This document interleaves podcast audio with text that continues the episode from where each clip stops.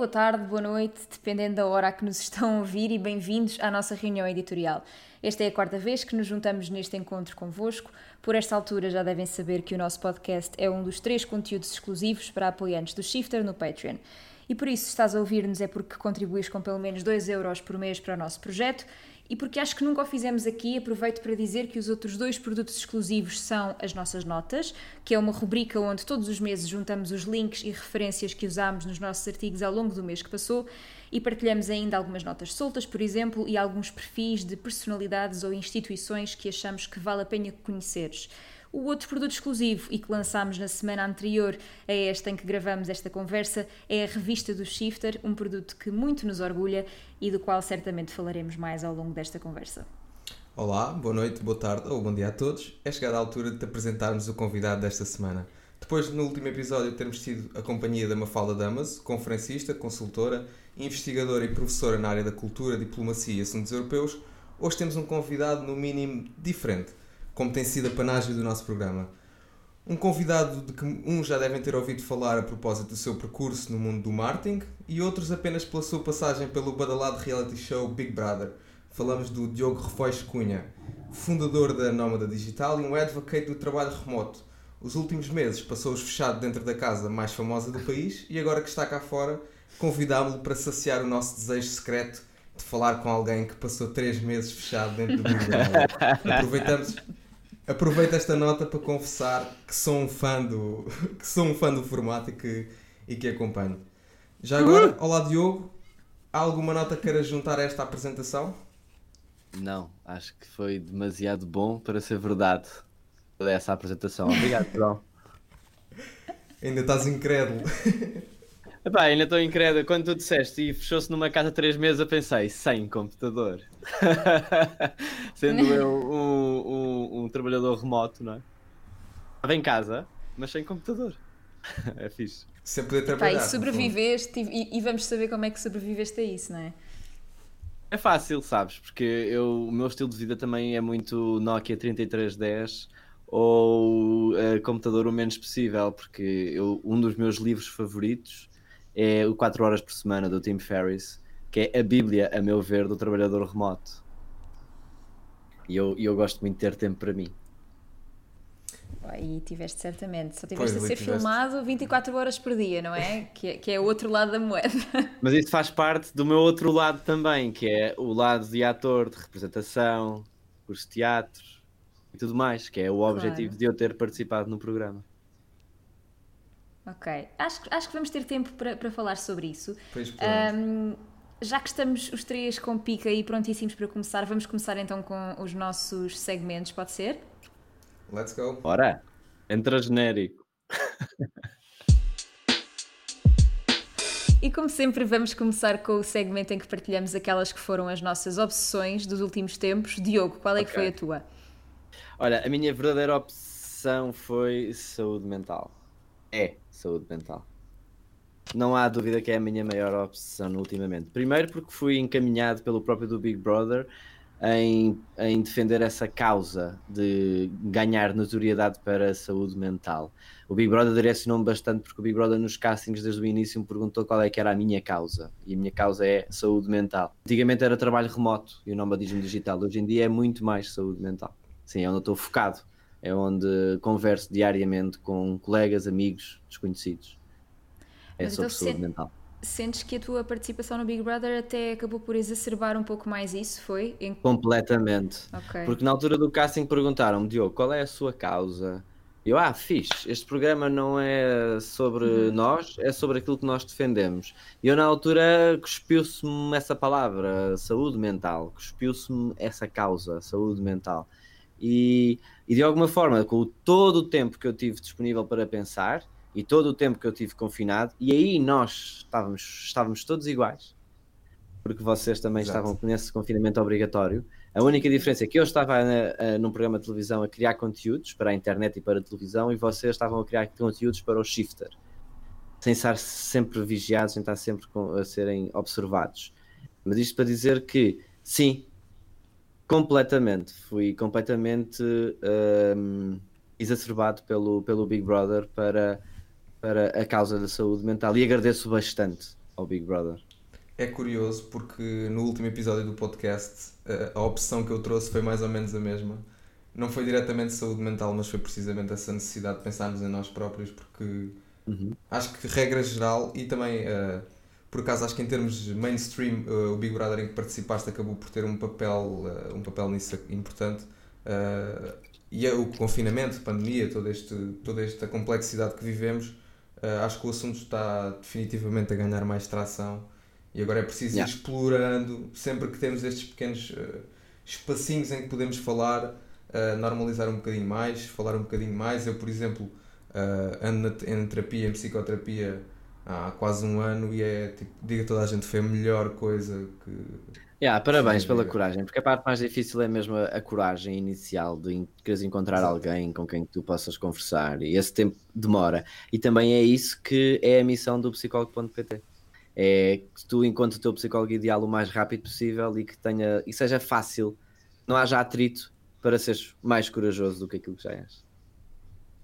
Exatamente. Eu acho, acho que era só importante acrescentar que, que é sem dúvida alguma uma opção válida e extremamente importante nos dias que correm e sem dúvida que o assunto está cada vez mais na ordem do dia.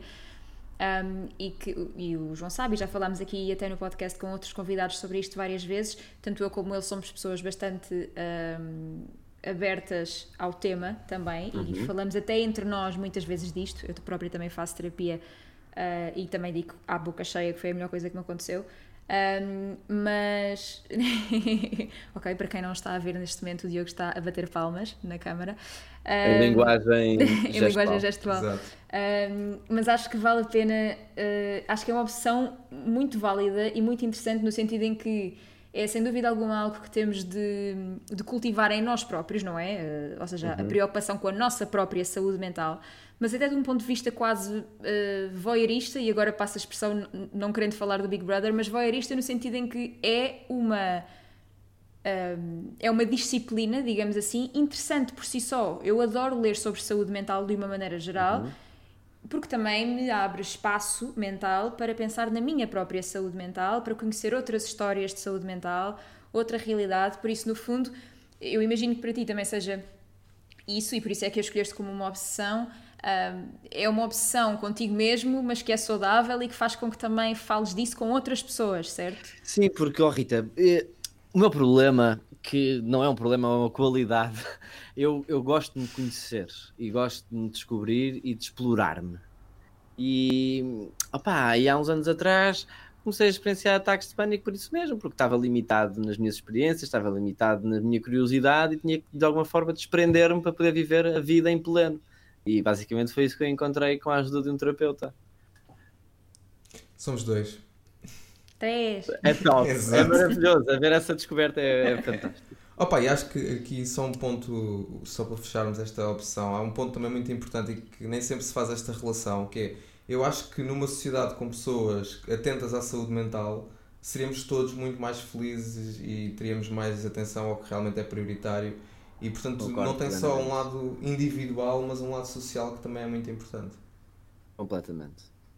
O respeito ganha esteroides. Exatamente. Bem, Rita, e a tua obsessão? Eu, eu, faz todo o sentido eu saltar para a minha, por acaso. Já vão perceber porquê. Isto é sempre pontos naturais. Opa, é impressionante como isto tudo se interliga.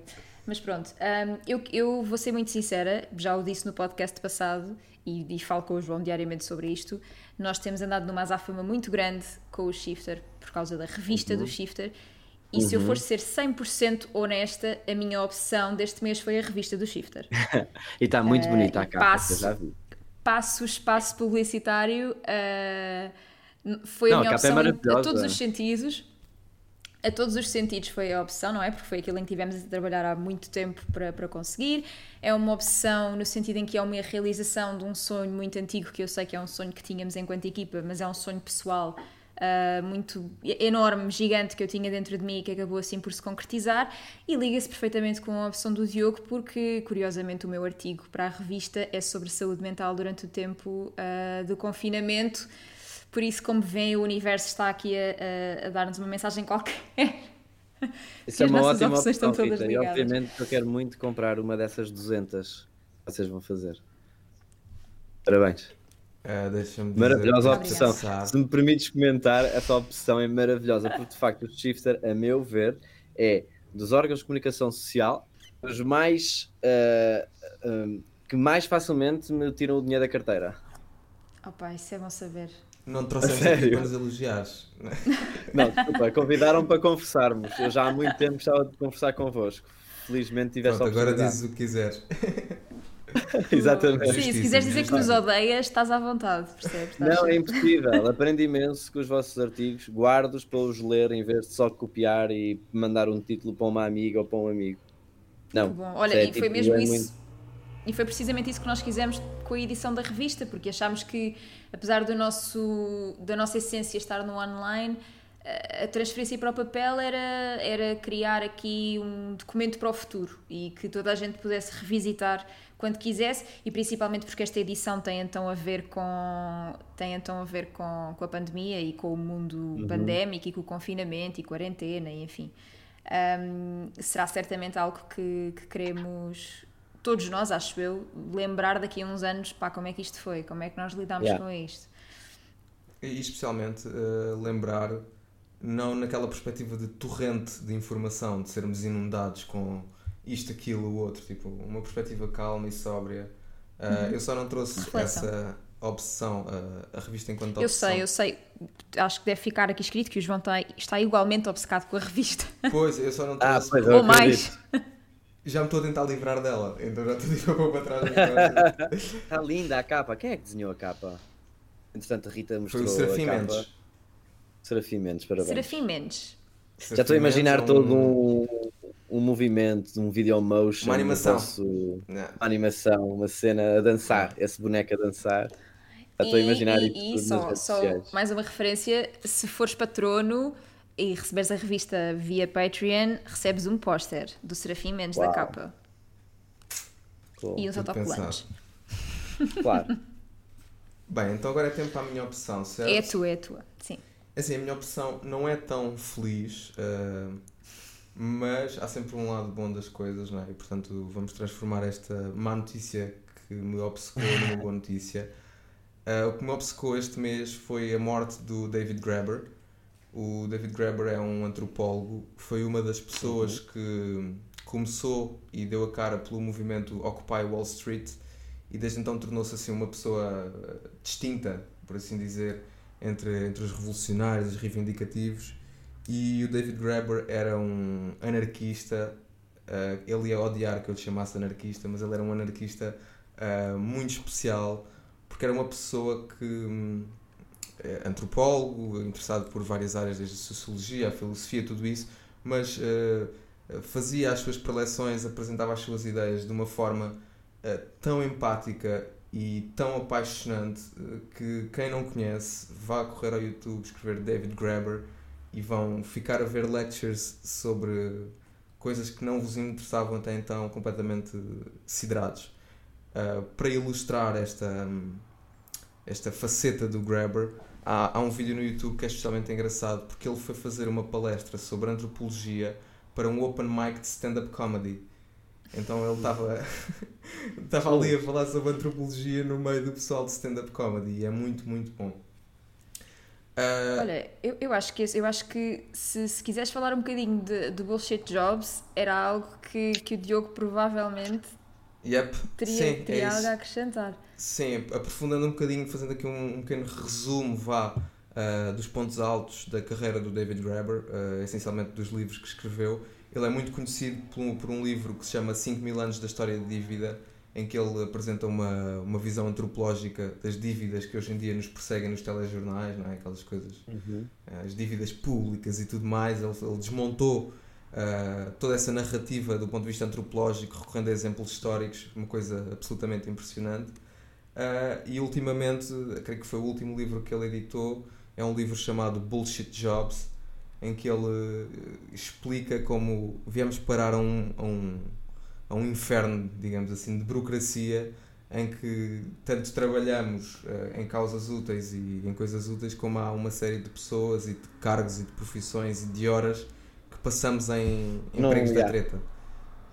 Olha, isso é giro, vocês pediram para trazer uma notícia E, e, uma notícia que eu trouxe foi, não sei se vocês já queriam passar para esse segmento ou não, não mas a tá notícia ótimo. que eu trouxe podes, foi: podes. Facebook está a recrutar e procura um diretor de trabalho remoto.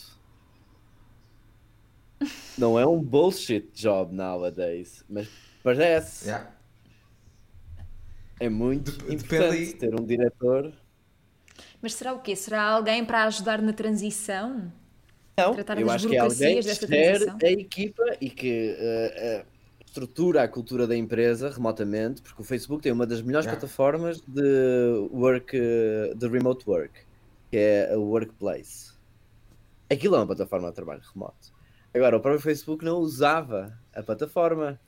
Sim, a leitura, a leitura que eu faço até, e, e pelo menos na, na minha visão de trabalho remoto, que acho que é mais ou menos a que, a que tu partilhas também, Diogo, uh, um bocado uma visão essencialista do trabalho remoto, não é? Não é aquela coisa de estar 8 horas em frente ao computador, é tipo, faz o que tens a fazer e depois vais viver a tua Ah, e vida. vaza, exatamente. Ou seja, eliminas a parte bullshit. Há um grande potencial realmente nesse diretor de, de, de trabalho remoto em eliminar a parte, a componente bullshit de todo, todo esse job.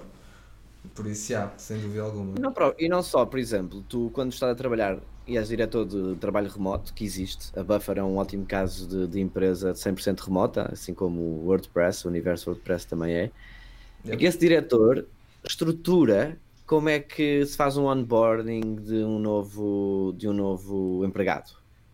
Ele estrutura quais é que são as plataformas a utilizar, o que é que se utiliza nas plataformas, qual é a cultura que a empresa tem que transmitir. E a plataforma como o Facebook da Workplace é um Facebook para trabalho, pá, que é genial para tu fazeres, para conheceres os teus colegas de trabalho, para conheceres os teus colegas que trabalhas nos projetos diariamente, do ponto de vista social.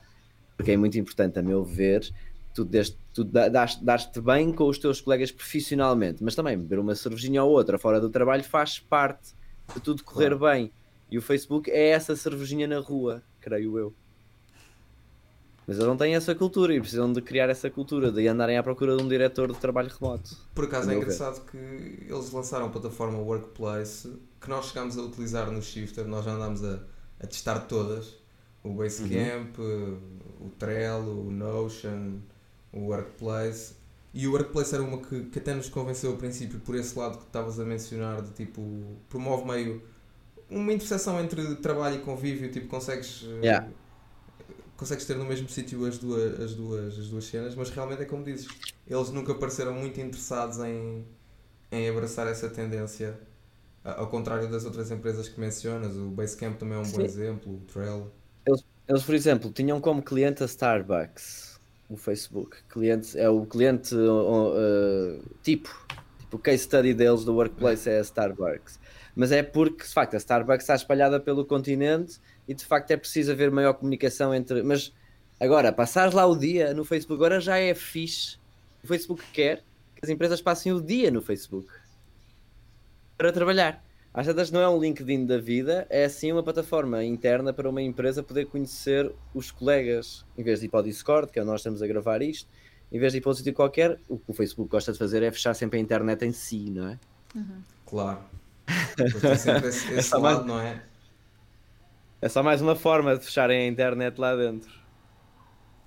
E agora vão fechar os seus próprios colaboradores.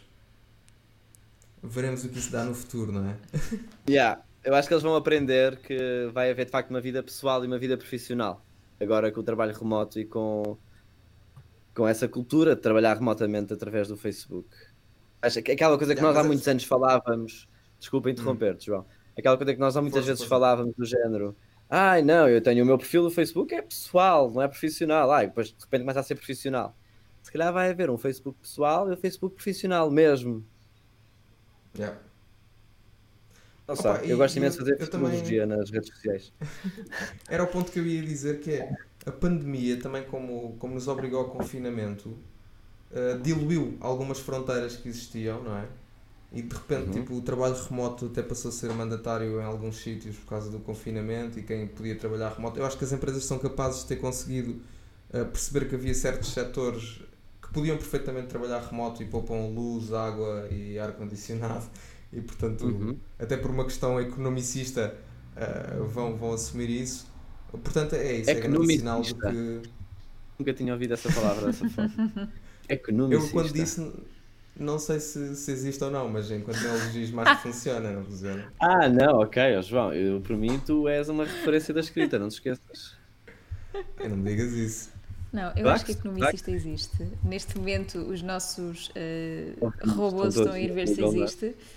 Já, existe, existe, existe. Disseram-me aqui no auricular que existe. robôs, são Patreon. Disseram-te, João. Yeah, exato. No auricular. Ah, fixe. Obrigado, Regi. A voz. Exato, é isso mesmo. A voz. Rita, queres ir tu para, para a tua revista de imprensa? Passamos Sim, assim? posso subir. Queria só saber. Diogo, tu não tens mais nenhuma? Fazemos. É, foi essa? Olha, não, esta foi aquela que eu vi agora há pouco tempo e fiquei assim, uau, quero falar sobre isto com o Shifter. Ok, ótimo. Então eu vou para as minhas. Um, na verdade, a primeira é. Eu, eu, sinto que falo da New Yorker todos os episódios do podcast, mas pá, acuso-me, fã, desculpem. Um, mas pronto, é um, artigo da, é um artigo da New Yorker. Maria, que... da TV 7 dias, isso é que era grave. Desculpa, são lá partes que eu nem, nem, nem, me passa pela cabeça fazer revista eu de imprensa com reviews de telenovelas.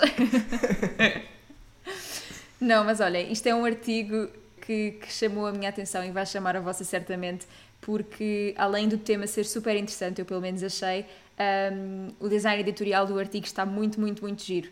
Uh, e se o virem online, uh, vale realmente a pena porque tem um grafismo e, um, e, uma animação muito gira por trás. E então de que é que fala? Posso dizer que o título é uh, The Elusive Peril of Space Junk e fala sobre poluição espacial e sobre. Como é que eu vou chamar a isto? Restos de mão humana que andam no espaço e que estão a preocupar cada vez mais os cientistas. Da mesma forma que nós cá nos preocupamos com o aquecimento global, há outro tipo de poluição a acontecer no espaço. Restos que, é de mãos epá, humanas? Não, restos humanos, tipo, restos de ah. mão humana, era o que eu queria dizer, desculpa. Como de, tipo, de... okay, okay. Não são mãos, agora de repente imaginamos mãos no espaço. Eu imaginei aqueles filmes, tu perdes sempre o ator principal lá para trás e de repente há uma mão agora a flutuar e os astronautas estão preocupados com essa mão. Foi o que eu imaginei. Não, não, não, não. Eles chamam-lhe chamam poluição espacial. Uh, e falamos de quê? Opa, às vezes, olha, peças de foguetões que lá foram ficando, uh, epá, determinada, determinadas matérias que por algum motivo foram parar à, à atmosfera espacial, nem sei se quer se esta expressão existe, lamento se não existir, desculpem. Diz-me. Tu trouxeste-nos uma notícia que é quase uma metáfora para o plástico nos oceanos. É isso que tu Exatamente, é isso mesmo. É isso mesmo. É mesmo isso, e por acaso essa comparação o próprio artigo, o próprio artigo também faz.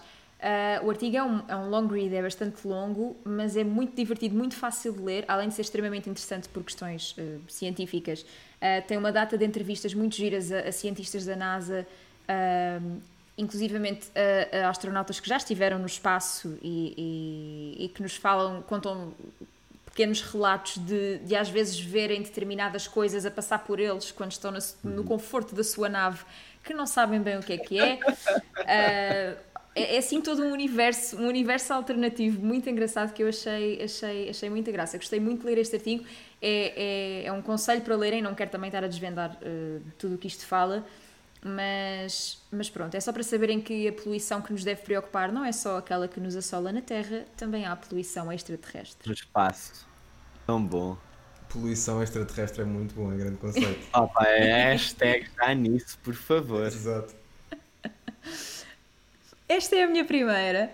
Uh, e a minha segunda é um artigo que, que acho que foste tu a enviar-me, João, por acaso, e que está no, e que está no Medium uh, e que foi escrito por Jules Evans, que é uh, do Centro da História das Emoções, Center, Center for the History of Emotions, uh, que escreveu livros como Philosophy for Life, Art of Losing Control, enfim, por aí, ou seja, está ligado também a saúde mental.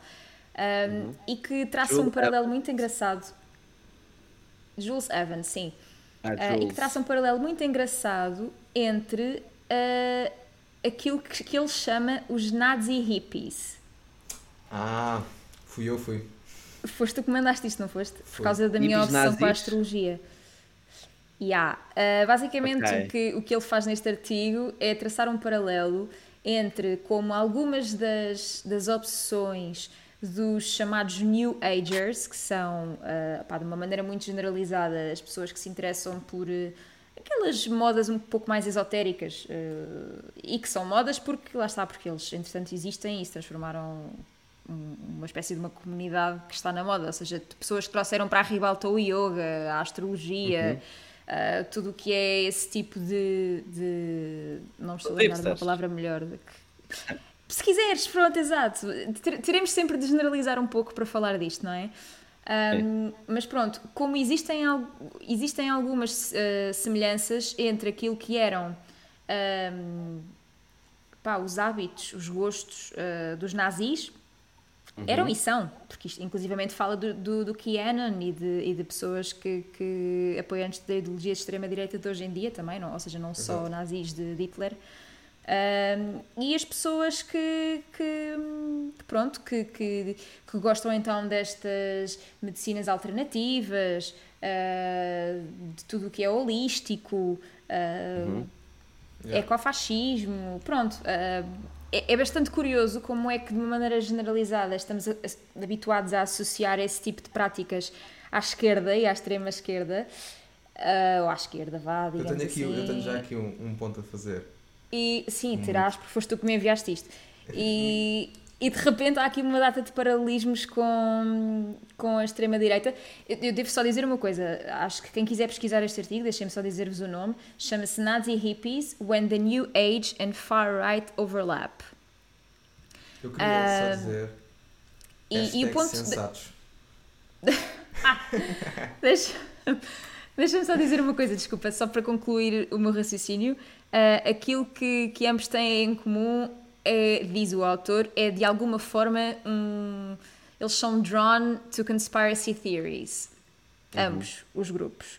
Uh, tem aqui algumas coisas com as quais eu concordo, algumas com as quais eu não concordo, mas foi um artigo que me fascinou e do qual eu gostei porque nunca na vida me tinha passado tal coisa pela cabeça. Yeah. Eu, eu, eu mandei esta piada dos sensatos. Para quem não sabe, uh, os sensatos eram um grupo tácito do Big Brother em que o Diogo participou. Havia os kamikazes e os sensatos. É, só Obrigada, para mostrar que nós, estamos, que nós estamos a par da teoria Big Brother. Não viemos aqui falar de cor. Mas. Uh, Intelectuais o, o... reality show. Dava um programa fabuloso. Exato.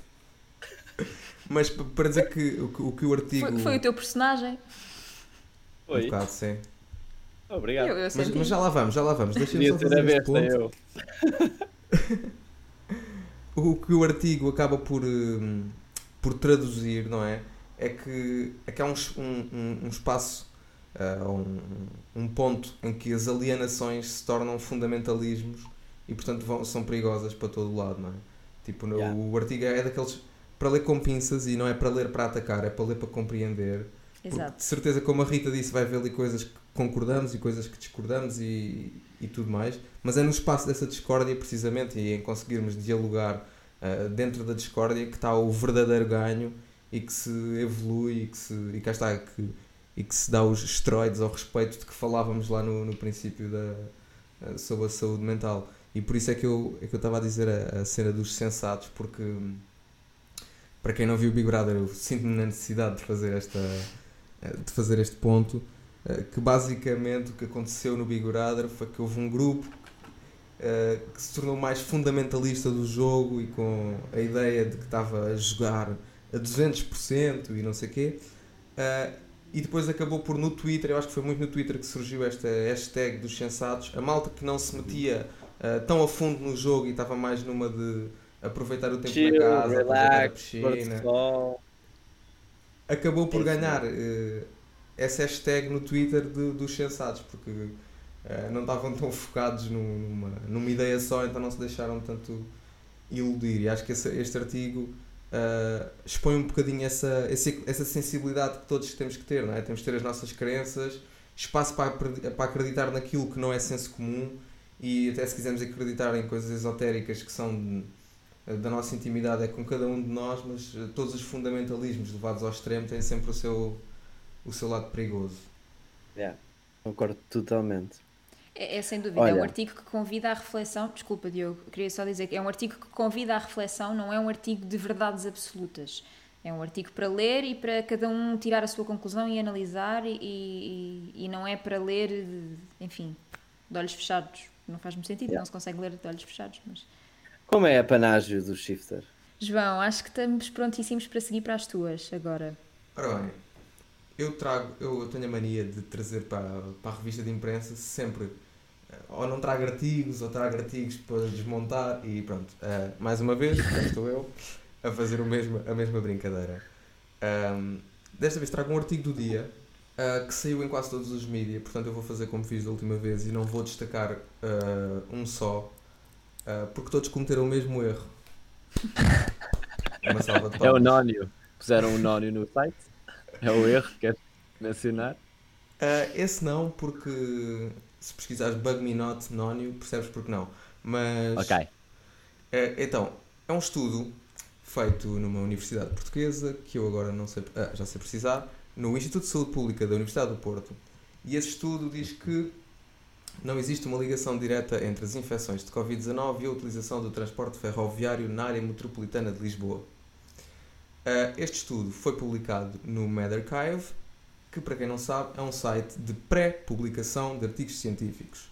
Depois de pré-publicado no MedArchive, chegou até à Lusa, que escreveu que teve acesso ao estudo e que o estudo confirmava que uh, não existia, ou concluía, uh, como aqui estou a ler, que não existia uma ligação entre as infecções de Covid-19 e a utilização do transporte ferroviário. E qual é o ah, meu grande problema qual é o meu grande problema com este estudo? São dois. Uh, primeiro, porque para quem, não, para quem não, não está a par e não é tão curioso por estas coisas como eu, uh, a ciência vive uma crise grave uh, nos últimos anos. E é uma crise de revisão. Isto porque o David Graeber, curiosamente, fala imenso sobre isto. porque no meio de toda a burocracia que sequestrou a ciência, não é?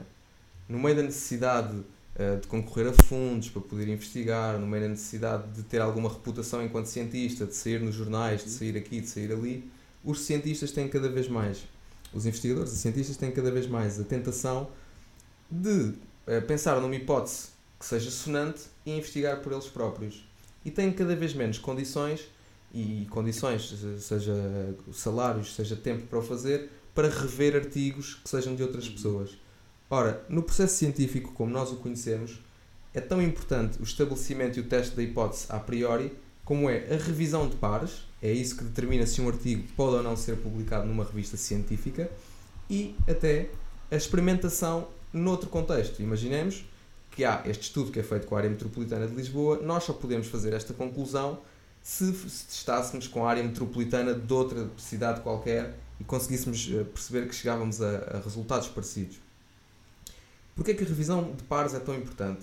Porque se estamos perante uma hipótese uh, que é tão difícil de provar, não é? É difícil saber ao certo onde é que as pessoas foram infectadas. Uh, a metodologia tem que ser escrutinada. E a metodologia não pode ser escrutinada apenas por o grupo que faz o estudo, porque eles têm todo o interesse em corroborar a sua metodologia. E eu aqui faço um, um ponto. Uh, eu não digo que estes, estes, estes estudos, ainda por cima quando são feitos em Portugal, não possam vir até às notícias uh, e não possam ser falados e não possam ser discutidos. Mas a forma como isto é feito tem que ser feito com muito, muito cuidado, porque o que nós estamos a fazer é para alimentar o interesse na ciência, estamos a matar a verdadeira ciência. Porque a verdadeira ciência é a ciência da verificação, não é a ciência das hipóteses, não é? Porque hipóteses qualquer um consegue estabelecer e fazer um método até chegar lá. E e, e eu aqui faço, faço a crítica, e chamo-lhe assim sem medos, uh, aos jornalistas que levaram isto avante, porque se entrarem no MedArchive, uh, e eu tenho, eu vou bastante ao BioArchive e ao MedArchive para ver artigos científicos que vão sendo publicados, a primeira coisa que diz no site é estes artigos estão em pré-publicação, não devem ser uh, veiculados como informação consolidada. Portanto, uh, fazer um, um, uma notícia que diz um estudo concluiu é completamente ah, errado. Okay. E a Lusa fez e na isso. É ciência, a Lusa fez e todos foram atrás. Todos. Pois. Uma coisa impressionante. E depois a metodologia Todos usam a Lusa e, e todos copy-paste Lusa. É, claro. E olhando para a metodologia do estudo, por exemplo, vemos que os dados que são utilizados são os da DGS. Uh, como nós sabemos, os dados da DGS tiveram alguns problemas em termos de dois, três casos, o que num estudo científico faz toda a diferença.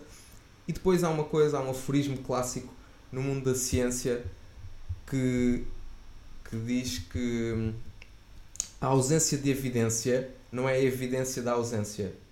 E isto é uma coisa uh, meio confusa, mas é Espera, é muito só giro. pensar sobre isso. É? Okay, okay. A ausência de evidência não é sim. a evidência da ausência. Isto parece tipo um, um, um ditado popular quase, mas em termos científicos é extraordinariamente importante. Quer dizer, não conseguir comprovar que existe uma relação não significa que ela exista, significa que o método utilizado não prova que ela exista. E portanto, uhum. uh, eu, queria fazer, eu queria fazer este ponto porque eu tenho feito no meu Twitter, dia sim, dia não, surge um novo estudo e lá tenho eu que fazer outra vez esta brincadeira e tal, não sei o quê. Uh, e portanto, agora faço em viva voz. Posto isto, que eu alonguei-me bastante sobre esta, portanto... Eu, eu acho é que deves uh, mencionar aquele artigo que, que falámos hoje, que, escreve, que temos nos shifters ah, sobre como ler. Por favor, relembra as pessoas disso. Estava a fugir à minha, à minha parte de autopromoção. Uh, nós no shifter temos um artigo que se chama A Anatomia de um Artigo Científico, em que falamos precisamente sobre esta necessidade uh, do artigo científico ser verificado e de só assim uhum. se formar uh, conhecimento consolidado. E uh, para, para rematar mesmo, dizer que temos todos de interiorizar isto, que a ciência não é uma ferramenta de propaganda e nunca pode ser usada como tal. E eu não ia trazer isto para o podcast porque já falei tantas vezes sobre isto, mas escolhi trazer porque uma das pessoas que partilhou esse estudo foi o ministro uh, Pedro Nunes Santos. E portanto, uh, ver ministros é usar ciência não verificada não é fixe. E numa Portanto, altura em que temos. Eh, senhor Ministro, por favor, não partilhar fake news. Obrigado. É isso? Eu não, não, não queria chamar fake news para não ir tão longe. Ok? okay. Tipo, para se parecer É mais uh, ainda not so true news. Exato, é tipo, não embandeirarem arco como uma coisa que é só uma sugestão. Ainda estudo por confirmar seria news. perfeitamente ok. Uh, estudo uh, infere, qualquer coisa do género. Concluiu e depois fazer disso política e tirar louros daí. Não vamos por aí, porque cá yeah. está, temos que ser sensatos. Porque onde se cria muito espaço para, para surgirem extremas direitas e pseudociências e tudo mais, é uh, quando os que deviam ter critério perdem esse critério. E portanto eu aqui faço um bocadinho de voz da razão e voz da consciência. Por favor, ouçam-me e tá parem bem. de partilhar estas coisas. Imagina quem está a ouvir é. isto de fones e te está a ouvir a dizer e eu, eu sou a voz da razão e a voz da consciência. Até devia ter mudado o timbre. Claro, mais grave. Não, há que, fazer, há que fazer chegar a este podcast ao ministro. Portanto, o ministro que se torne rapidamente um Patreon do Shifter, por favor.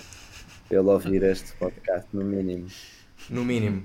No mínimo é o que se exige. Para se redimir de ter partilhado o estudo não confirmado. Ah, sim, porque de facto é uma explicação. Mas lá, aí é mais uma vez, é isso que vos diferencia de tudo o resto. É por isso que eu gosto de vos ouvir e de vos ver e de vos ler. Porque é isso mesmo. O que acabaste de dizer, João, é aquilo que eu estou habituado a ler no Shift. Sim, é um bocadinho a nossa, a nossa postura. Nem sempre dá para ir na onda, não é? Às vezes temos que ficar na, na areia, mas pronto, olha, pelo menos temos. Mas quando vão, às vezes vão com muito. vão com a prancha, quando... surfar a onda. Exato, quando vamos, vamos com certeza, não vamos a. Quando vamos, vamos para a Nazaré, daquelas yeah, logo, para o canhão. Logo para o canhão mesmo, logo para armar o, o cão. ok, João, next. O meu próximo artigo não tem nada a ver com isto. Uh, tem a ver com a minha opção e é um artigo do David Graeber uh, porque está online e porque vale mesmo a pena ler e chama-se What's the Point if we can't have fun? Qual é o interesse se não nos podemos divertir? E este artigo é muito engraçado. O David Graeber tem vídeos a falar sobre ele na internet também. Porque ele, ele basicamente diz que antes de ser um antropólogo famoso, uh, sempre quis escrever este artigo e sempre quis dedicar-se ao estudo da diversão mas uh, na academia, e, e, por tudo isto que eu dizia, uh, que os cientistas e investigadores estão obrigados, a diversão sempre foi um bocadinho marginalizada, não é? Tipo, um, um cientista agora querer estudar a diversão até parece meio fútil. Tipo, mano, qual é a ideia que estás a estudar? Então ele aproveitou quando ficou famoso com o Occupy Wall Street e fez tipo, olha, agora falo do que eu me apetecer e por isso agora vou falar sobre diversão. Então ele faz todo um artigo uh, do ponto de vista antropológico como se seja um, um, um louvor, um louvor à diversão e, a, e não, não só à diversão no, no aspecto uh, antropocêntrico, mas ele vai buscar também exemplos de animais e de como os animais também brincam para nos, uh, para nos pôr a pensar sobre isso e para deixar esta mensagem que serve um bocadinho para a vida, não é? qual é que é o sentido se não, foi, se não for divertir-nos uh, um bocado. E é muito. É muita um, a síntese uh, que eu faço da, da do, do, pensamento do, do David Graeber e, e curiosamente eu, eu achei graça porque nós já sabíamos que, que tu, Diogo, ias ser o nosso convidado e eu acho que tu uh, tens muito esse espírito e nomeadamente no Big Brother passaste muito esse espírito não, não me sai da cabeça uma cena em que tu estavas na cozinha do Big Brother a esconder-te das câmaras. Pá, o que eu me ri com aquela porcaria, meu. Tu andavas só a olhar para a câmara a ver qual é que apontava para ti e depois baixavas-te. Depois fugias para a próxima agachar. Eu estava em casa a ver aquilo e eu pensava, mano, este gajo é o único que está ali a curtir mesmo à grande, a divertir-se mesmo à grande nesta. So, yeah, what's the point? Não a curtir, não é? Estás ali a sofrer, estás ali a viver a impressão máxima. Mas isso é um bocado. Yeah. É isso que eu também levo para o trabalho remoto e para o nomadismo digital. Eu com o nomadadigital.pt, que agora somos um coletivo de gente que trabalha remotamente, é isso mesmo. O, a única coisa que nos liga é isso. É, nós queremos trabalhar, mas queremos divertir-nos também. E nós queremos trabalhar para viver e não queremos viver para trabalhar. Eu acho que é muito importante nós sabermos, nós sabermos o que é que andamos a fazer e se isso nos traz, isso nos aporta alguma, alguma felicidade extra. E acho muito importante nós podermos acordar todos os dias de manhã e trabalharmos. Repara que eu já não digo irmos para o trabalho. Acordarmos de manhã, trabalharmos e fechar o computador e sentirmos felizes pelo dia que acabamos de fazer e depois vamos tomar um copo com os nossos namorados, com as nossas mulheres, com os nossos filhos, com os nossos amigos, e é mais felicidade que entra no teu dia. E não essa é a única felicidade que nós temos no nosso dia. Daí o trabalho, fazer o paralelismo de what's the point para o trabalho. Segue-se então o segmento da notícia que gostavas de ter dado ou lido, onde cada um de nós escolhe literalmente uma notícia que gostávamos de ter dado a alguém, algo que gostávamos que fosse notícia. Diogo, podemos começar por ti? Ok, a minha notícia é boa tarde. Afinal, fazer isso a pivô era lindo. Boa tarde. Afinal, isto do Covid é tudo treta. Adorava. Adorava. Se bem que a pandemia e sempre que existe uma pandemia na história, e ajudem por favor a, a, a, a dizerem a, whatever disto, ajudem por favor. Na, na história, todas as pandemias, eu lembro-me, William Shakespeare escreveu King Lear durante a peste negra. Todas as pandemias, de alguma forma, ajudaram ao desenvolvimento rápido e acelerado diálogo. É? E, e, de facto, a nossa pandemia dos anos 20 de novo milénio ajudou a que, através de um computador, as pessoas pudessem trabalhar a partir de casa e pudessem ter tempo para pensar, ter tempo para aproveitar as suas próprias vidas, que andavam todas das 9 às 5 a viver nos, nos escritórios que o patrão lhes tinha colocado numa secretária virada para o computador e com fones e só iam ao café de vez em quando almoçar. Reparem que eu adoro esse ambiente, não é? senão eu não estava a descrever isto desta forma. Exato. Porém, eu adorava que o Covid não que fosse mesmo uma treta, que o Covid fosse uma treta e que não existisse mais este Covid, porque de facto termos que sair da secretária só porque estou num co-work, ter que pôr uma máscara, uh, a ir à casa de banho, carregar no botão de alguma coisa, desinfetar as mãos porque não sei quem é que andou lá. A parte, a parte boa é que nós estamos a viver já nos ambientes comuns, porém temos de estar sempre a desinfetar as mãos temos de estar sempre a, a, com essa consciência, temos de estar sempre em alerta. Eu adorava dar esta notícia para que os níveis de stress das pessoas, e aqui falo por experiência própria dos meus, baixassem para eu focar nas coisas que realmente são relevantes para o meu dia a dia e não, não é que o Covid não seja relevante para o meu dia a dia, porque é, ele existe, eu tenho que me preocupar com ele. Portanto, é, ainda bem que eu tenho esse, esse stress do, da, da pandemia, mas adorava não ter para poder, poder viver à vontade. Porém, o Covid ajudou-nos também a perceber os pequenos pormenores da vida que são bastante significativos e darmos valor a muitas coisas que não daríamos, se calhar, num passado em que era Covid-free como a saúde mental, como falámos há pouco. Como a saúde mental, que de facto a pandemia. Deixa-me só gente... aqui corroborar a tua ideia inicial, como estavas a pedir que fizéssemos, e até faço um bocadinho de promoção à nossa revista, porque nós temos um artigo um, que se chama The Ad Free Collective Penthouse, que é assim um ensaio muito maluco sobre o pós-pandemia, e realmente começa com essa introdução, porque as pandemias não só foram importantes eh, em termos de desenvolvimento individual, eh, nomeadamente o Shakespeare, o Camus também fez a peste, não é? Como foram muito importantes para desenvolvimentos nas cidades. Por exemplo, o saneamento básico nasce depois de, da pandemia do vírus influenza em 1918 em Nova York. Uh, também a ébola em África é em 2014 mesmo. fez aumentar a. De alguma forma, a evolução dá-se repentinamente porque há uma, uma, uma crise pandémica se é que se pode dizer crise pandémica. Pode, pode. pode, pode, pode. Mas é isso mesmo.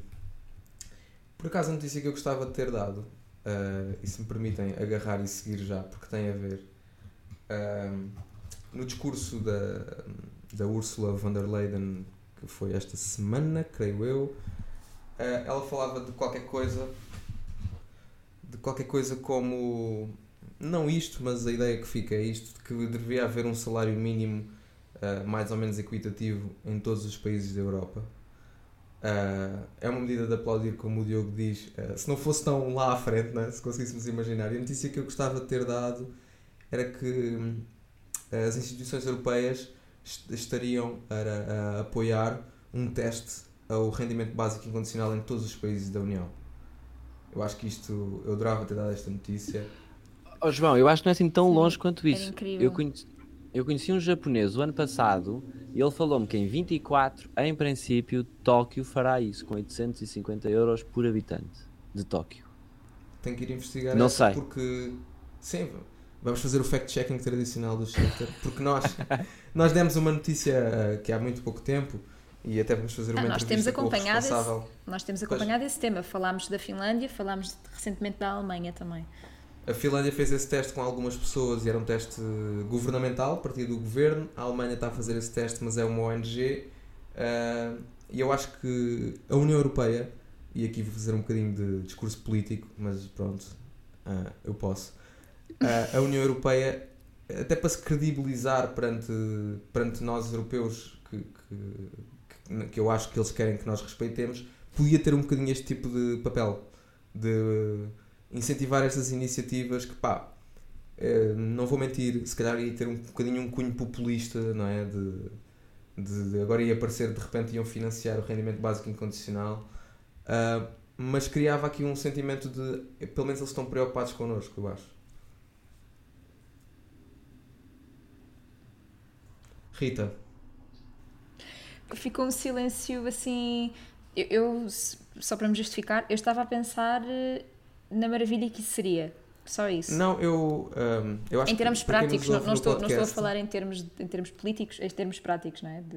Eu viveria de várias formas. Eu haveria. Eh, existiria certamente momentos do meu dia a dia ou da minha vida que eu ia querer utilizar esse rendimento básico e não ganhar nada mais e dava para comer e eu sobrevivia e ficava feliz e contente, como havia certamente momentos em que eu ia querer pôr o pé no acelerador e desenvolver os meus projetos e focava-me nos, nos, projetos durante um tempo. Eu, eu certamente, e, e, é isso que eu gosto nesta política do salário garantido, que é dá-te a liberdade de tu poderes não fazer nada.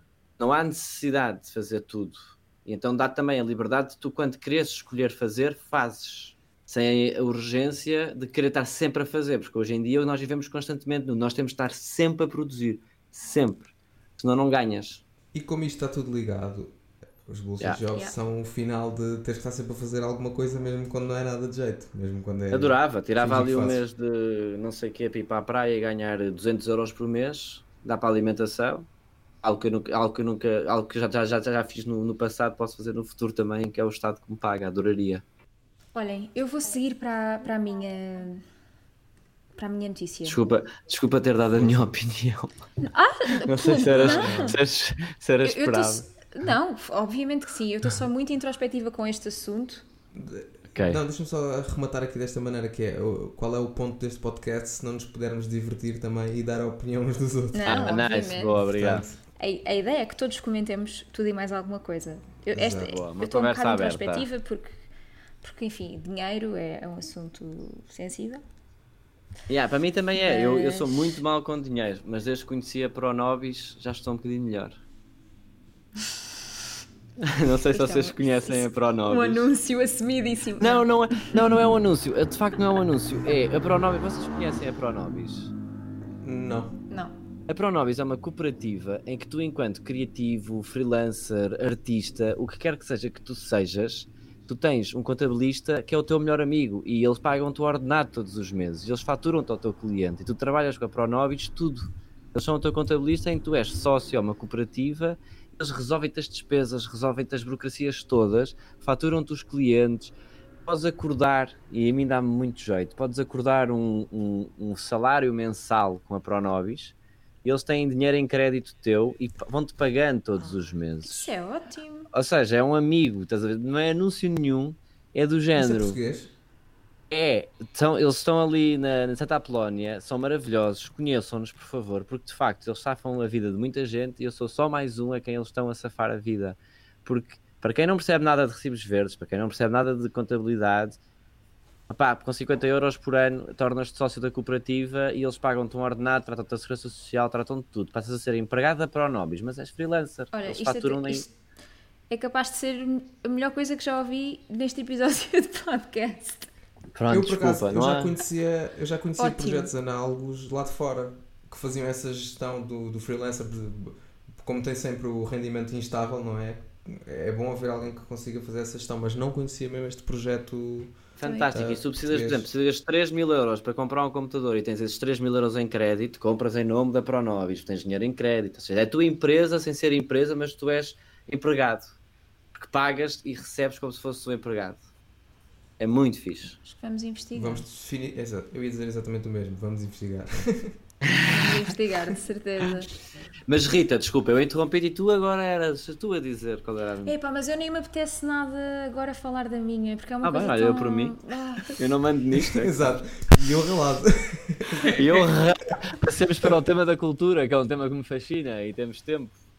Uh, eu, eu, eu te... não, eu tenho de mencionar, desculpem. Eu sinto que é, que é o meu dever, eu só não me apetece porque ficámos numa nota muito boa e eu vou para uma nota não tão boa. Mas depois uh, porque... o Mário edita e mete tantos. Exato. Para ganhar uh, o fluxo, não é? Ok, não me façam rir agora porque eu tenho de entrar num, num semblante mais sério para, para, falar disto, malta. É o hum. seguinte. Uh, a notícia que eu gostava de ter dado não é, na verdade, uma notícia que, que eu gostasse de ter dado, era uma notícia que eu gostava que nunca tivesse sido dada hum. e que está relacionada com o congresso do Chega que aconteceu neste Ai. passado fim de semana. Uh, e com algo que provavelmente vocês já leram nas redes sociais, uh, que é uma das propostas que foi falada no Congresso, que diz respeito à remoção dos ovários das mulheres que abortem, como, como castigo por impedirem uh, cidadãos portugueses de nascer. Uh, eu quero dizer desde já para quem é a primeira vez que está a ouvir falar disto que a moção foi rejeitada, felizmente. Okay. Mas o simples facto uh, disto ter sido falado numa. Numa imagina a campanha, a campanha de Presidente da República. Eu quero que as mulheres retirem os ovários mas, se é, fizerem abortos. Mas, não, mas houve, não é? Imagina, porque o André Ventura é candidato e isto foi falado no Congresso do seu partido. Por isso, esse imagina que nós dizemos com um tom hiper distante não está assim tão distante. É isso que me assusta, não é? Claramente, é isso que assusta as pessoas que acabaram por comentar isto nas redes sociais epá, estratégias políticas à parte, que eu já sei o que é que o João vai comentar, um, assusta-me, assusta-me como mulher, porque ninguém, ninguém tem nada a ver com o que eu faço com os meus ovários. Uh, assusta-me de, de, tantos pontos de vista que, que, que, pronto, que por isso é que eu tive de, de parar um bocado para, para pensar nisto. Mas olha, oh Rita, se me permites, é uma estratégia de marketing, não sei, João, mas é o típico de abuso de poder, a meu ver. E eu sei que o Chega ganhou muito espaço durante o isolamento social obrigatório, porque de facto as pessoas, houve muitas, tiveram que se conhecer elas próprias e de facto já não gostaram de se conhecer elas próprias e agora vão a congressos estranhos. Ele quer falar do aborto, a meu ver, e agora do ponto de vista de marketing e publicidade, que é aquilo que eu, que, eu, que eu sei fazer, eu acho que ele quer falar do aborto, ele quer trazer o tema do aborto outra vez para a ordem dos trabalhos. Só que ele tem que ser extremista, porque o partido dele é extremista. E o extremo dele, e, eu, e lá está. Aqui é aquele ponto de eu, eu percebo, mas não compreendo. Estás a ver? Que é, ele quer ser extremista e é extremista no diálogo para falar de um tema básico que é o aborto a meu ver. É a análise que eu faço do que tu. Eu não gosto, não gosto do que ele diz, não gosto de ouvir dizer isso, não sabia disso de todo.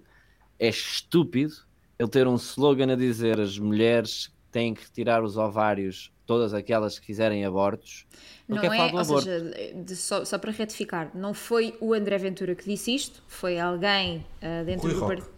Pronto, Rui Roque. Ah, bem, mas oh, oh, lançou Rita, oh, isto cá para fora e eu vou, deixem-me só ler para sermos mais uh, corretos ainda a falar do preciso. assunto, exatamente preciso. o que diz a moção especificamente é Uh, propomos que todas as mulheres que abortem no Serviço Público de Saúde por razões que não sejam de perigo imediato para a sua saúde, uhum. cujo bebê não apresente malformações ou tenham sido vítimas de violação, devem ser retirados os ovários como forma de retirar ao Estado o dever de matar recorrentemente portugueses por nascer que não têm quem os defenda no quadro atual, assim como não impor aos médicos esta prática de forma recorrente na mesma mulher. É o aborto que ele quer falar e usam um testa de ferro. É eu. Uh, ah, Anda, João, já falei demais sobre política. Olha que eu não falo de política. Política, religião e futebol são três temas que eu detesto falar. Mas já chega do chega, como diria a Beatriz Costa. Olha, não, chega, não tinha ouvido ainda essa. Chega, chega, chega. Mas uh, eu tenho várias opiniões sobre isto. Uh, a primeira é que eu não gosto nada de chamar comício ou congresso ou encontro dos Xunga não é do Chega, do Xunga, ou do Chaga, como quiserem.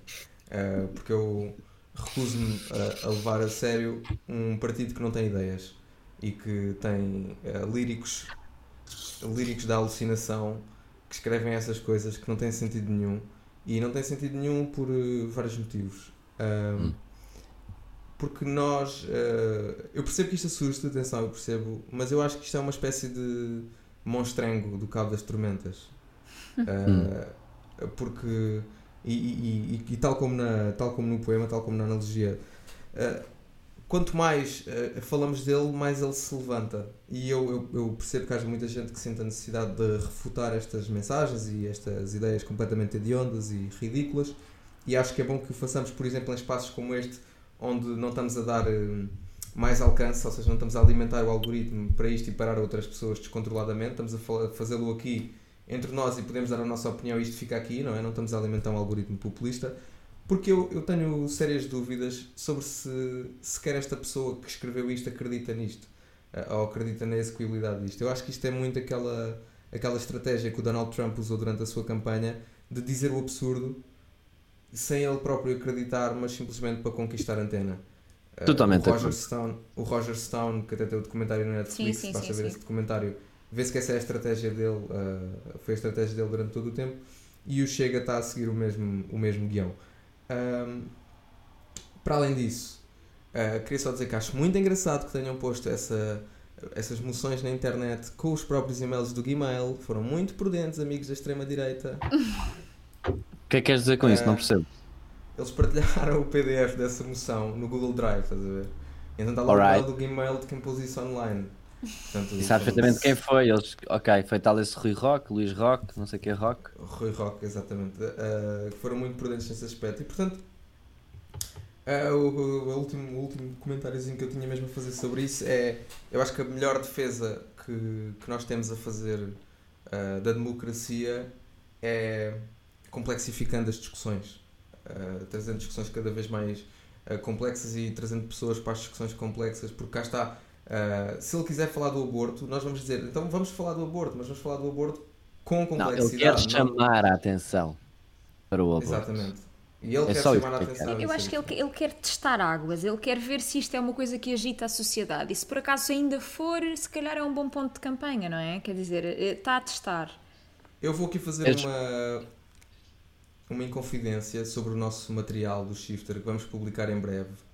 Uh, mas a Carolina Franco está a trabalhar numa reportagem sobre a Polónia e uhum. quem quer perceber o Chega vai ter que ler essa reportagem sobre a Polónia porque Ótimo, a forma obrigado. como o Andrés Duda chegou ao poder e se manteve no poder, explica uh, estes fenómenos. Explica e demonstra estes fenómenos. E a reportagem está a ficar muito completa nesse aspecto. Uh, e, e, portanto, vale a pena ler. E ficamos com esse convite. Só para vos dizer que aqui em off nós tínhamos preparado um momento de entrevista que acabámos de decidir com o Diogo que se calhar vamos eliminar, até porque já falámos bastante com ele ao longo do episódio e já sabemos muita coisa sobre ele que, que acabava por estar implícita nas perguntas que íamos fazer.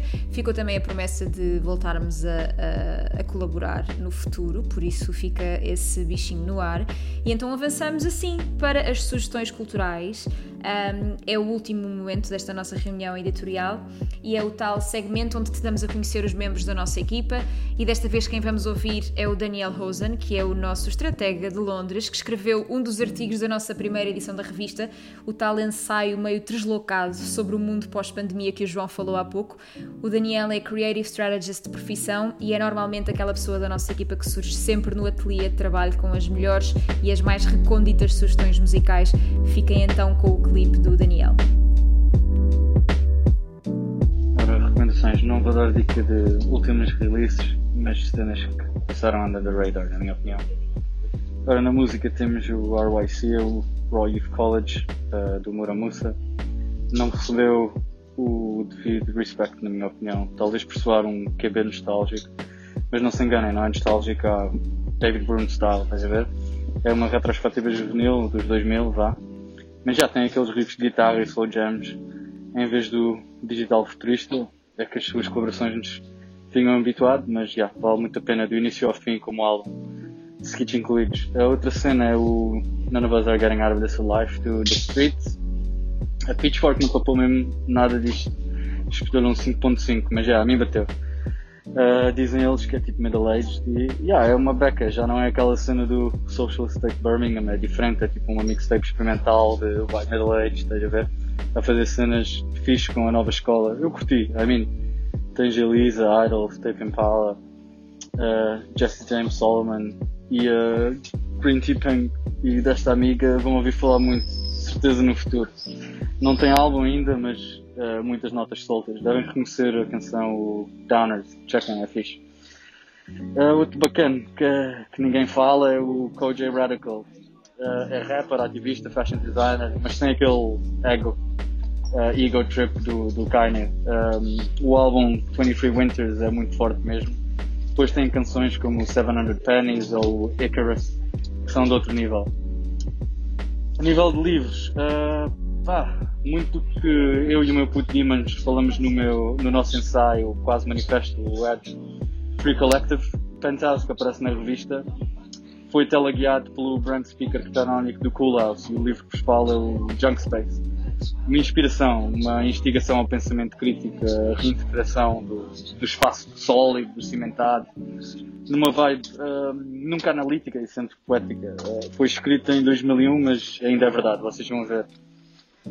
Em termos de docos e séries, um, ainda dentro do, do espírito do, do, tal mundo pequeno da globalização que vocês vão ver no, no tal ensaio, um, pá, quero-me parecer que esse tal isolamento, para o bem e para o mal, vai criar comunidades novas, vai criar alternativas. Dentro dessa onda, tens o exemplo do que está a acontecer em Inglaterra com o punk, que está a borbulhar muito. E pá, dentro dessa linha de, de pensamento, lembrou-me o nascimento do skate enquanto desporto e cultura nos, anos, nos Estados Unidos, nos anos 70. E pá, yeah, o documentário Dogtown and Z-Boys eu e recomendo vivamente quem ainda não viu. Dentro do mesmo rational, mas na onda da, da, criatividade ao nível de street art, uh, graffiti e, e, graphic design, illustration e a cena toda do do it yourself tem o Beautiful Losers.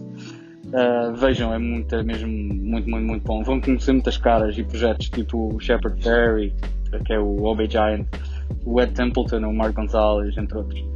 Depois tens o Mortimer and Whitehouse Go Fishing, que é tipo do mais gentil e real que existe na televisão, na minha opinião.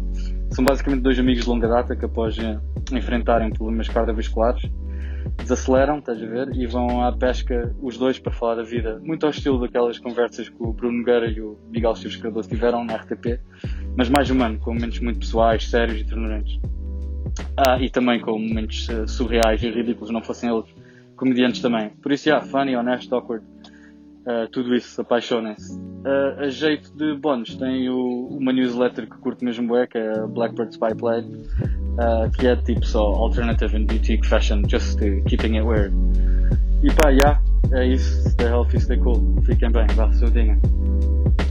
Ouvidas as sugestões do nosso alemão, inglês, algarvio, uh, passamos agora para as sugestões do nosso convidado. Diogo, o que é que tens para recomendar? Primeiro, adorei as recomendações do alemão algarvio.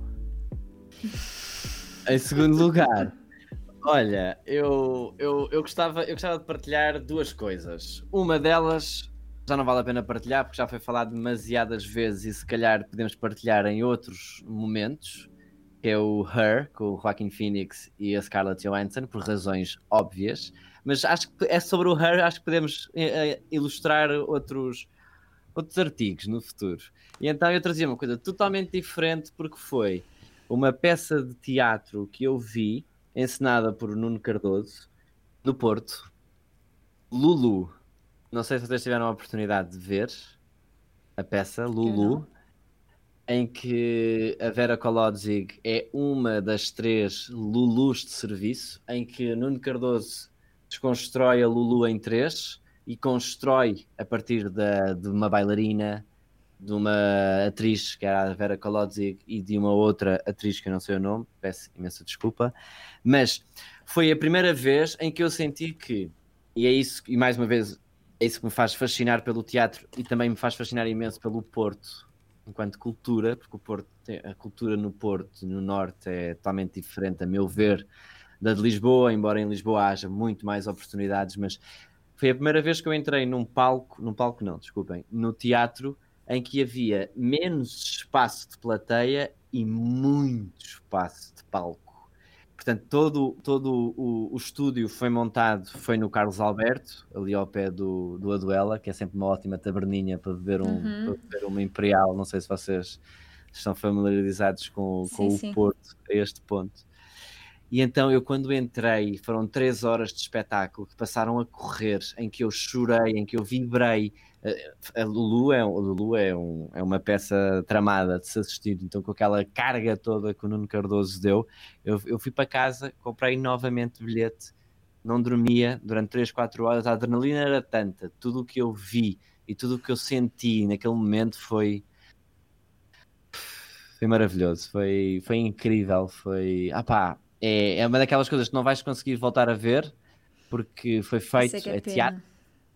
É pena, mas há certamente uma reposição do género, há certamente algo que te vai surpreender também num, num palco, há certamente alguma outra coisa que te vai fazer vibrar no teatro, mas aquele teatro em que uh, o que, o que me ficou mais à parte de tudo, porque teatro é teatro ensinado por uma ou outra pessoa, o que me ficou mesmo foi, foi a primeira vez em que eu senti que o palco era realmente o sítio importante enquanto espectador, porque a plateia era minúscula e, não, pá, e os bilhetes não pagavam aquela produção. Portanto, obrigado a quem apoia o teatro, obrigado a todos os, os ministros da cultura que não existiram, mas que agora já começam a existir outra vez, porque de facto precisamos de dinheiro para fazer estas coisas e de alguma forma temos de escalar o teatro e o teatro tem que dar dinheiro.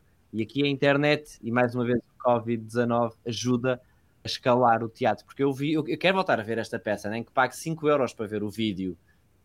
E isso, a multimédia ajuda bastante o teatro a crescer. É uma questão de pode levar aqui a um tema do género, ah, mas o governo ou o ministério não tem nada que apoiar as artes, é só 1% e assim assado. Não, apoia. De facto, quem está uh, com as artes também tem que saber escalar a sua peça. E aí, uh, 912, 871. eu, gosto de fazer, eu, gosto, eu gosto de fazer marketing uh, para a cultura. Agora é a minha nova, é a minha nova paixão, é aliar o marketing digital à cultura. Olha, fiquei com vontade de ver a peça. Também eu. Opa, foda-se, a peça é incrível, é mesmo, é mesmo muito incrível, era muito incrível mesmo. Foi a primeira vez que eu chorei, vibrei e que estava completamente de rastos a seguir a 3 horas de, de, de, ver a peça. Porque depois é uma intimidade tão grande, porque éramos nós e 20, era, era eu e 20 pessoas, 30 na plateia. E depois o teatro é gigantesco, o Teatro Carlos Alberto, quando tem só, um, quando tem só metade da plateia. Pá, o palco é super fundo, estava uh, uh, tudo, pá, estava genial, estava, nós éramos, parecia, parecia que eles estavam a ensaiar e nós éramos simplesmente uns mirones que andavam para ali, mas uhum. pagámos todos os bilhetes, como é óbvio. Pode ser que alguém de responsabilidade ouça este podcast e, e, e nos dê a oportunidade a nós também de ver Lulu. Ah, sim, porque fica tudo registado, não é? Eles, eles têm sempre a, a, a tendência de registar em vídeo o, as apresentações. Pode ser que aconteça. Oxalá que sim. Façam-nos esse favor. Fica aqui, fica aqui o apelo. Mas há tanta coisa boa para se ver. A maratona, a última maratona também, eu também adorava ver uh, na multimédia, porque eu de facto não aguentaria a maratona que aconteceu no Teatro Nacional de Dona Maria II, no São Luís. Nós temos vocês... um temos um redator que esteve lá e partilhou connosco a sua experiência passar a noite no teatro. Epá, é lindo. É lindo. Deve ser maravilhoso. Deve ser maravilhoso. Olha, e de música? Só para fechar, Diogo. Andas a ouvir alguma coisa de especial? Nem por isso? O que é que eu ando a ouvir? Nada de muito especial, confesso. Ouvia muita turbinada, mas agora já estou a querer abandonar esse meu esse gosto musical. Portanto, ouvia muito Queen, mas também Estou agora a tentar descobrir outras coisas que não só Queen, porque senão até bigode já tenho, portanto, calma, não é? Tem que ter, tem que ter mais, mais calma. Mas é na, incorporar o Freddie Mercury que há em ti. Ah, mas, mas tive que fazer o download do, do, do Spotify, do álbum do Bohemian Rhapsody, o Remastered, e pá, de vez em quando estou offline é onde eu pico de facto. Só aquela, aquele Century Fox inicial à Queen dá-me logo um modo para curtir o álbum durante uma hora e de facto é o que eu ando a ouvir. É, é Queen, não é nada mais do que eu não ouvia durante três meses na Ericeira, mas estou, estou a continuar a ouvir Queen. A diferença é que já ouço Queen quando eu quero, à hora que eu quero, o volume que eu quero e com quem eu quero. Obrigada por teres partilhado isso connosco. Acho que chega assim então ao fim a nossa reunião editorial. Obrigada, Diogo, por ter estado aqui connosco. Não se esqueçam depois então de consultar a ata da reunião que acabaram de ouvir, a tal lista com todas as sugestões e referências que foram partilhadas ao longo deste episódio e que nós costumamos anexar ao clipe de áudio do podcast. Eu queria só relembrar os nossos, os nossos ouvintes que se quiserem ouvir ou reouvir algum episódio passado, podem sempre fazê-lo no nosso Patreon, que, tem, que encaminhará para o SoundCloud onde alojamos os episódios e portanto está uh, lá tudo e podem, podem sempre ouvir. Obrigado Diogo por ter estado connosco Obrigado, Rita, por me fazer sempre companhia neste, neste nosso podcast. Obrigado, eu, João. Muito obrigado, eu, João. Muito obrigado, eu, Rita. E já sabem, paguem o Patreon do Shifter porque Obrigada. vale a pena.